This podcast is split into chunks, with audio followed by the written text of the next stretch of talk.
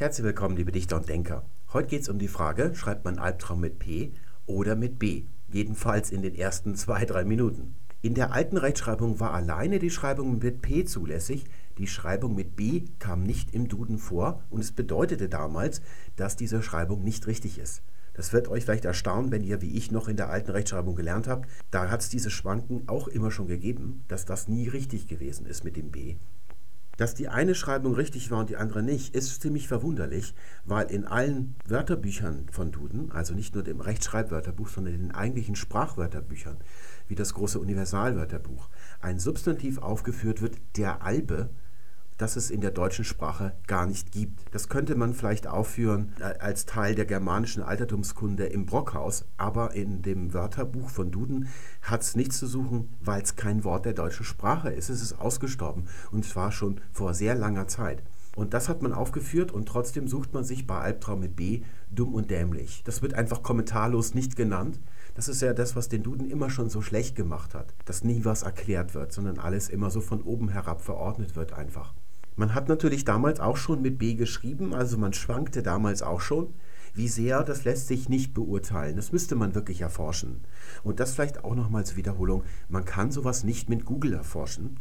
Ich habe das ab und zu, sehe ich das nochmal in der Facebook-Gruppe oder wenn mir neue Zuschauer mailen, dann bringen sie da immer solche Auswertungen, die sie so ergoogelt haben, zwei Schreibvarianten. Erst recht nicht mit Ngram, das ist so ein Hipster-Unsinn von Google, wo man angeblich rausfinden kann, wie häufig ein Wort gebraucht wird. Und es geht schon damit los, dass Google gar nicht weiß, was in den Büchern, dass es da so in Legionen einscannt, drinsteht.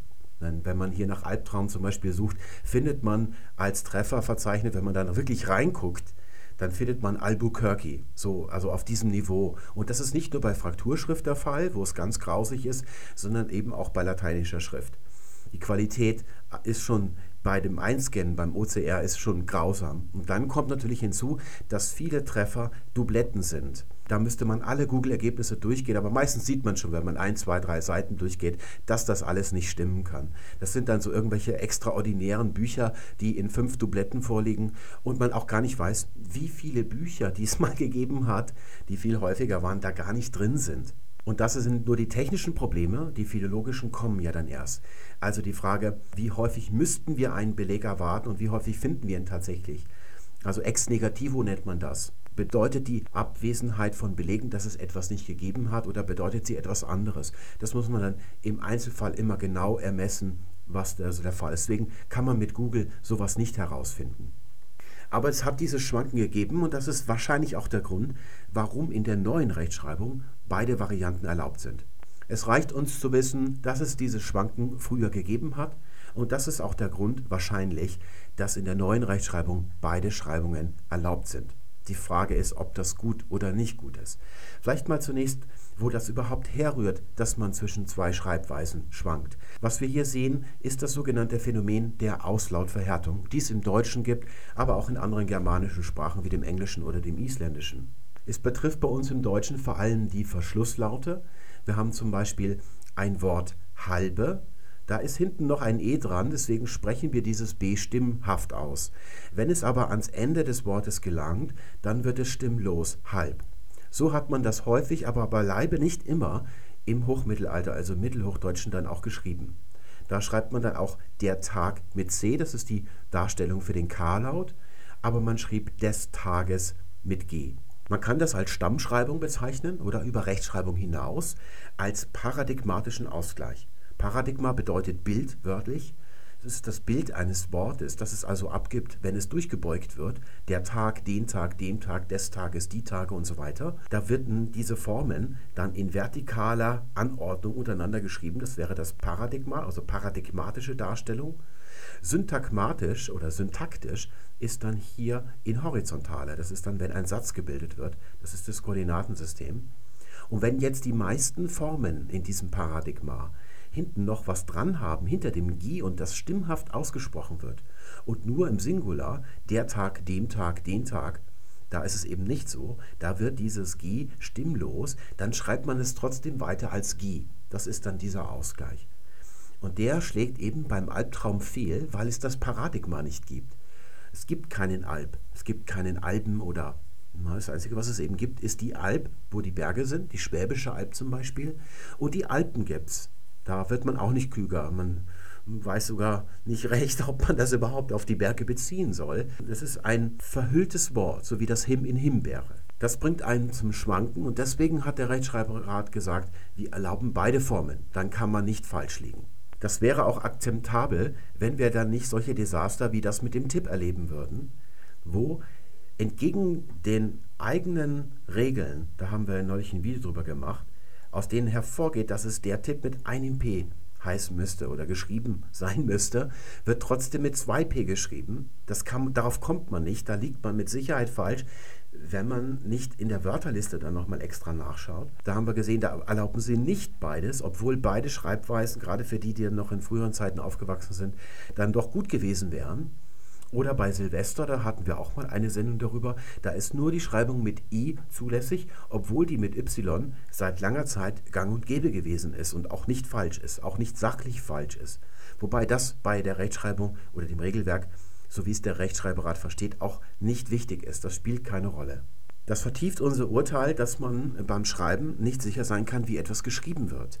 Man kann die Schreibung eines Wortes mit der neuen Rechtschreibung nicht aus Regeln ableiten, aus Regeln, die im Regelwerk drinstehen und auch nicht aus Prinzipien, die ihr euch im Kopf bildet, wenn ihr die Rechtschreibung erlernt oder anwendet. Ihr müsst im Regelwerk nachschauen und danach nochmal in der Wörterliste, weil es sein kann, dass das, was eine Regel gebiert, dass das wieder aufgehoben wird aus unerfindlichen Gründen. Wenn man nun nach dem Regelwerk vorgehen würde, nach den Prinzipien, die da drin stehen, und euer Herzblut nicht an einer der beiden Schreibungen hängt, dann wäre allein die Schreibung mit P richtig, weil der Laut P im Deutschen durch P dargestellt wird und nicht durch B.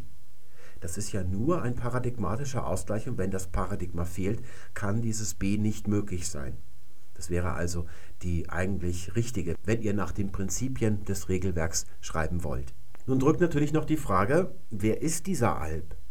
Im Mittelalter hat der so gelautet, das wäre Mittelhochdeutsch. Und Mittelhochdeutsch ist ja vor allem bayerisch, also Oberdeutsch oder das angrenzende Oberfränkische zum Beispiel, da ist der Parzival gedichtet, aber das Nibelungelied ist auf bayerisch gedichtet oder auch Walter von der Vogelweide hat auf bayerisch gesungen. Im Mitteldeutschen, das ist der nördlichere Streifen des Hochdeutschen, ist es in dieser Zeit, was die Hochliteratur angeht, ziemlich still, aber da hat die Form Alf gedautet. Ist wahrscheinlich nicht der Grund, warum die Fernsehserie so heißt oder der Typ in der Fernsehserie, denn im Englischen heißt es auch Alf, da gibt es diese Form nicht. Das ist ein starkes maskulines Substantiv. Belegt ist der Plural Elber, aber das ist nur in einem Werk der Plural ist generell selten, weil das Wort insgesamt wahnsinnig selten ist, so gut wie nicht belegt. Das ist also wahrscheinlich nur ein individueller Ausrutscher. Und Neuhochdeutsch wird das dann übersetzt mit der Albe, wobei dieses Wort im Neuhochdeutschen schon längst ausgestorben ist. Es ist dann nur noch existent im Albdrücken zunächst, so der Alb drücket, so hat man das ausgesprochen, oder der Alb triuget, ja, also noch, das ist so wäre es im Bayerischen und dann eben bei uns vor allem dann der Albtraum. Aber das bedeutet das Gleiche. Es gibt auch noch ein Adjektiv dazu, das wäre dann elbisch. Und das ist umgelautet, weil hinten das i in der Endung des Adjektivs noch mit drin steckt. Elbisch bedeutete, dass man von Albennatur ist, ja, dass man also Albe ist, oder eben, dass man von den Alben sinnesverwirrt wurde. Denn der Alb war jedenfalls in der christlichen Zeit ein Nachtgespenst, das kam in der Nacht und hat einem dann terrorisiert, also die Albträume verursacht. Das ist aber erst eine Umdeutung durch das Christentum. Eigentlich ist der Alp etwas anderes. Das ist sowas wie die Zwerge bei den Germanen. So eine Art Wesengeschlecht, ähnlich den Menschen, aber doch nicht ganz Mensch. Es gibt auch noch eine Mädchenform davon. Das wäre dann die Elbe oder noch älter eigentlich, das müsste man eigentlich vorne hin tun, die Elbine. Das wird dann auch schwach gebeugt in dem Fall sogar. Ja, das rücke ich mal ein. Die Elbine oder die Elbe. Mitteldeutsch wäre dann natürlich wieder die F-Form, also das wäre dann die Elfe. Und das wird dann im Neuhochdeutschen mit dem nicht mehr existierenden Wort Elbe übersetzt. Da schwant euch vielleicht schon, wohin die Reise gehen könnte, vor allen Dingen, wenn ihr Herr der Ringe-Fans seid, zu denen ich nicht dazugehöre. Schreibt mir also bitte keine E-Mails, wenn das, was ich jetzt sage, ein bisschen kläglich euch vorkommt. Ich kenne von Herr der Ringe eigentlich nur die ersten zehn Minuten aus dem Film. Und den habe ich mir nur angeschaut, weil ich mal wissen wollte, warum die alle so begeistert von den Büchern sind. Bin dann aber nach zehn Minuten eingeschlafen. Den zweiten Teil habe ich mir nicht mehr angeschaut und den dritten nur zufällig, weil ich damals eine Freundin hatte, die auf das Zeug gestanden ist. Bei Herr der Ringe war es so, dass es erst vorbei war, als die diesen Ring wegen dem sind die ja durch diese ganze Welt drei Teile lang gelaufen, ins Feuer schmeißen. Da sind sie also zu Fuß hingelaufen, um dann später nach getaner Arbeit bequem auf einem Drachen zurückzufliegen. Und das vielleicht nur als kleiner Vorschlag. Wenn man mit dem Drachen hinfliegt, wäre es schneller gegangen, hätte man gemütlich zurücklaufen können. Das nur als Vorschlag für die Überarbeitung. Könnte man auch eine Kurzgeschichte draus machen. Ja. Seht ihr also, mein Verständnis von Herr der Ringe ist etwas oberflächlich. Vom Nibelungenlied habe ich etwas mehr Ahnung, das habe ich wenigstens ganz gelesen. Und da gibt es einen Mann, der heißt Alberich. Das ist der König oder der Herrscher der Alben. Die Alben selbst kommen nicht vor im Nibelungenlied, die werden nicht genannt. Das Wort Alb ist da schon eigentlich nicht mehr existent in der deutschen Sprache. Auch in den anderen germanischen Sprachen, speziell dann in der nordischen Dichtung, das ist die isländische Sagerdichtung, die wissen auch nicht viel mit den Alben anzufangen. Das ist eben so ein Geschlecht, ähnlich wie die Zwerge, von dem man eigentlich nur ein Merkmal kennt, nämlich dass sie hell sind. Und das erklärt sich aus der Etymologie dieses Wortes. Das ist also ein Name, der sich davon ableitet. Im Englischen lautet der Elfric. Es gibt noch eine Variante, das ist dann der Albrad, so ähnlich wie Konrad wäre das dann. Dann gibt es noch den Elfwine, Elfwin, von dem sich der Name Alwin heute lautet, der im Englischen ableitet. Das ist der Freund der Alben. Im Isländischen heißt Freund Venur und da auch die Venus, das ist ja die, das ist eigentlich ein Neutrum, das Wort Venus, das ist die Freundschaft, die dann später verweiblicht worden ist. Dieser Alberich gelangt dann auch im 13. Jahrhundert ins Französische und wird dann Oberon, der dann auch ins Englische gelangt und dann zum Beispiel bei Chaucer tritt der auf, bei Shakespeare tritt er auch auf. Was ihr hier seht, ist ein zu der Zeit, als das entstanden oder in Gebrauch war, anachronistischer Rückbezug in die Zeit der Germanen, als diese Alben tatsächlich noch irgendeine Bedeutung gehabt haben. Das ist bei Herr der Ringe nicht anders als beim Nibelungenlied. Auch das Nibelungenlied ist komplett anachronistisch. Die haben sich nicht geschert um Authentizität. Und das Nibelungenlied ist um 1200 entstanden. Auch die Frauen tragen die Kleidung von, aus dem Jahre 1200 aber spielen soll das Ganze viele Jahrhunderte früher. Das ist so ähnlich wie Ritter aus Leidenschaft, den Film, wo die dann irgendwie so Musik von Queen singen, während sie da diese Ritterturniere und so weiter haben. Genau so müsst ihr euch auch die mittelalterlichen Werke vorstellen. Die haben das auch so gemacht. Das ist also nicht unrichtig oder sowas. So ist also fast authentischer eigentlich sowas heute zu machen wie Tolkien oder Ritter aus Leidenschaft, als wenn man das Mittelalter versucht authentisch darzustellen. Das hätten, dafür hätten die im Mittelalter kein Verständnis gehabt. Und diese Originalschicht hier, dass das also irgend so ein menschenähnliches Wesensgeschlecht ist, die Alben, das ändert sich mit dem Christentum. Jedenfalls bei uns ist das so, wo dann aus den Alben so eine Art Nachtgespenst wird, und zwar wie Huibui, muss man sich das vorstellen, durch diese helle Erscheinung, die sie wohl gehabt haben wird es dann zu so einer Art Nachtgespenst. Das bei den Germanen noch etwas anderes gewesen ist. Das ist ein sogenannter Ma. Ja, gibt es noch im Neuhochdeutschen als Kunstwort, aber in Gebrauch ist es nicht mehr. Im Englischen schon, da heißt nämlich der Albtraum Nightmare. Ich mache das mal drunter. Und auch im Schwedischen Mardröm, da haben wir es noch analog wie der Albtraum. Das wäre also das schwedische Wort für Albtraum. Und nun wahrscheinlich eine Fallunterscheidung. Diejenigen von euch, die Herr der Ringe-Fans sind, denken wahrscheinlich an Elbisch mit B und die anderen denken an Elfen mit F. Da ist die Frage, was haben die beiden miteinander zu tun? Die Elben bei Tolkien haben, oder das Elbische, was auch immer es damit auf sich hat, ist auf jeden Fall von diesen Alben abgeleitet.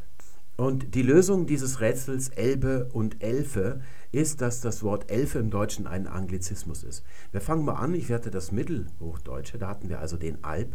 Im Altenglischen, das Altenglische ist etwas später als das Althochdeutsche, fange ich mal damit an, da hieß es Elf, so ähnlich wie im Mitteldeutschen. Der Plural, ja, den habe ich jetzt mal aufgeschrieben, ich weiß nicht, ob der nötig ist, das waren dann die Ilfe. Und im Mittelenglischen, das ist die Sprache dann von Chaucer zum Beispiel, das wäre dann elf. So wie man auch von einem Elfen im Deutschen spricht, im Maskulinum. Und der Plural, den habe ich jetzt auch noch, das wäre dann Elves. So, und wenn wir jetzt im, die weibliche Form haben, da hatten wir also gesagt, wir haben die Elbe und wir haben die Elbine im Mittelhochdeutschen. Da kommen wir dann im Altenglischen, wäre das dann Elfen. Wenn ihr das Denksportbuch gelesen habt, wisst ihr, was es damit auf sich hat. Das ist also das In-Suffix, wie bei Bundeskanzlerin. Und der Plural, den habe ich auch noch, Elfener. Das wäre dann im Altenglischen der Fall. Und im Mittelenglischen hätten wir dann Elfen, da haben wir immer noch dieses Suffix da. Und dann im Plural Elfene. Das Wort ist im Prinzip schon ausgestorben im Hochmittelalter. Es ist im Mittelhochdeutschen ein paar Mal nur eine Handvoll überhaupt belegt und zwar immer in Verbindung mit diesen Albträumen. Es hat also überhaupt kein Eigenleben mehr, es ist tot und vor allem dann im Neuhochdeutschen existiert es nicht mehr. Weswegen dann diese F-Formen aus dem Englischen herübergezogen werden und daher kommt dann im Neuhochdeutschen der Elf und die Elfe. Das ist also Englisch.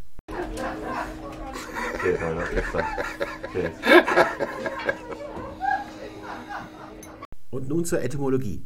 In dem Wort Alb steckt die urgermanische Wurzel chelb, bedeutet weiß und zwar strahlenweiß. So strahlenweiß, wie man zum Beispiel die Zähne sieht, wenn jemand die Zähne fletscht. Oder auch bei Insektenlarven hat man das benutzt. Maden zum Beispiel, wenn die weiß sind. Bei Milch ist es nicht belegt, aber es könnte natürlich sein. Das bedeutet also weiß im strahlenden Sinn und aus dem rührt dann her das lateinische Adjektiv albus weiß, von dem zum Beispiel die Albe abgeleitet ist. Die Albe ist das Chorgewand, wenn die da so ein weißes Tischtuch umhaben, wenn sie in der Kirche singen. Das nennt man eine Albe, das kommt vom Lateinischen. Und es gibt im Althochdeutschen den Albis, das ist der Schwan. Albitz müsste man es eigentlich aussprechen. Das wäre also das Wort für Schwan. Das hält sich auch noch recht lang bis ins Hochmittelalter. Und im Lateinischen gibt es dann natürlich noch das Album.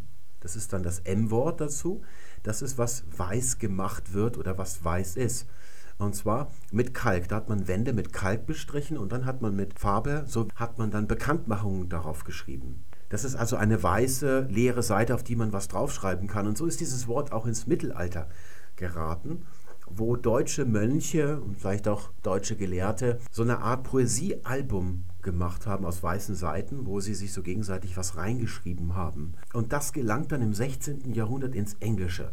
Und dann wieder zurück als Album, als Plattenalbum zum Beispiel. Das ist nämlich dann eine Sammlung von Liedern, während dieses originale Album der deutschen Mönche, das konnte man für Aufstellungen, Listen benutzen, oder eben auch für Sammlungen von Unterschriften oder Einträgen von anderen Mönchen und Gelehrten. Von dieser Wurzel ist nun auch der besagte Alb abgeleitet, althochdeutsch Alba, und dann auch noch die Elbe, die ist nach ihrer Helligkeit benannt. Und nun die problematischen Fälle, die bilden zusammen eine geschlossene Gruppe von geografischen Ausdrücken, angeführt natürlich von den Alpen, die fallen einem zuerst ein sind die Alpen nach dem weißen Schnee benannt, den man meistens auf ihnen sieht? Und die Antwort, die Kluge, das etymologische Wörterbuch, darauf gibt, lautet Nein. Es soll sich um ein Substratwort handeln, das da drin steckt, Alp, und das bedeutet Berg. Substratwort bedeutet, dass es aus einer nicht-indogermanischen Sprache stammt, die hier irgendwo in Europa schon gesprochen worden ist, ehe das Indogermanische ankam. Ganz besonders im Deutschen ist es ja sehr prominent, dass ein Drittel des Wortschatzes des Deutschen nicht indogermanisch ist. Hier gibt es also sehr viele Substratwörter. Und in diesem Fall wäre es dann natürlich ein lateinisches Substrat, das unter dem Lateinischen liegt, denn die Alpen kommen von lateinisch Alpes. Das müsste dann da also gelegen haben und würde Berg bedeuten. Und erst später hat man das dann volksetymologisch miteinander verbunden. Das ist allerdings eine Annahme, die zurückgeht auf Pokorny, die ist also schon ziemlich oll und alt und mit Sicherheit eine Ad-Hoc-Annahme. Denn was soll das für ein Substrat sein? Da gerät man schnell in ein Gefilde oder in eine Richtung, wo man nichts mehr beweisen kann, wo man einfach dann die Annahme hat und die muss man dann glauben. Worauf sich diese Erklärung eigentlich stützt, lässt sich nicht genau sagen, aber bestimmt spielt die Alp eine Rolle, wie die Schwäbische Alb. Auch im Allgäu vorne steckt es drin und dann natürlich auch noch die Alm, die aus einer Kasusform von Alp entstanden ist. Da steckt also hinten noch eine Kasusendung mit dran. Und die Alp ist nun mal grün und nicht weiß. Deswegen treibt man die Rinder ja da hoch, damit die Gras zu fressen haben. Die wollen ja nicht Skifahren. Deswegen würde das hier also diese Bergbedeutung stützen. Das Problem ist nur, dass man diese Erklärung auch umdrehen kann. Man kann sagen, dass die Alpen zunächst nach dem weißen Schnee benannt sind. Und weil dann die Alpen nun mal Berge sind, ist das die Sekundärbedeutung und die hat sich darauf abgefärbt, dass es dann eben oben auf dem Berg ist. Das nächste Problem wäre, warum die Alpen ein P haben und kein B. Die Alpen sind aus dem Lateinischen entlehnt, von lateinisch Alpes, auch mit P da, während ein anderer Ort in Italien, südöstlich von Rom, so 20 Kilometer, Alba Longa, eigentlich eine Stadt in der frühesten Zeit von Rom. Es gehört zur Zeit der Gründung, der mythischen Gründung von Rom, wurde Alba Longa besiegt. Und da gibt es einen Lacus Albus und einen Mons Albus daneben, also einen Berg. Und der hat dieses B. Nun gibt es auf Alba Longa keinen Schnee. So hoch ist das nicht. Das ist auch ein bisschen so wie Wuppertal. Da fährt man mit dem Bus, ich bin da schon mal hochgefahren, so eine halbe Stunde leicht bergauf und dann ist man da oben, kann man da schön Eis essen, dann fährt man wieder runter. Das muss aber auch gar nicht der Schnee sein, der das Benennungsmotiv ist. Hier seht ihr zum Beispiel mal die Felsküste, das ist eigentlich Kreidefelsen, von Albion. Das ist der mythische, der dichterische Name von England. Das ist hier die Südküste. Das wäre also Albion, der alte Name für England. Und der ist keltisch. Das ist ein keltisches Wort. Und auch Schottland heißt ja auch noch Alba. Und dann gibt es auch noch, naja, jetzt habe ich mich ein bisschen verkalkuliert, Albanien. Das gibt es ja auch noch. Es können also weiße Felsen sein, aber es müssen nicht weiße Felsen sein. Es kann auch sein, dass das einfach Lagen sind, die im Nebel oder in den Wolken hängen. Oder wie bei England, wenn man da nicht so nah dran ist wie auf dem Bild gerade, sondern zum Beispiel von Frankreich aus die englische Küste sehen kann bei gutem Wetter, dann sieht man einen diesigen hellen Streifen. Ich würde persönlich eher zu dieser Auffassung neigen, dass man das Substrat weglässt, das ist eine Ad-Hoc-Erklärung, und davon ausgeht, dass vom Lateinischen aus und dann auch noch hier haben wir dann noch das Keltische, dass dieses Benennungsmotiv alles zusammenhängt mit diesem Helm. Der Herr Sebold, der das etymologische Wörterbuch von Kluge betreut, ich glaube, das macht er immer noch, also hat es viele Jahre lang gemacht, der ist zwar ein ausgezeichneter Wissenschaftler, aber es gibt etwas, was er nicht gut kann und das ist, solche Bedeutungen zu kombinieren, also sich dann solche Sachen eben zu überlegen. Das äh, durchzieht das ganze etymologische Wörterbuch von Kluge.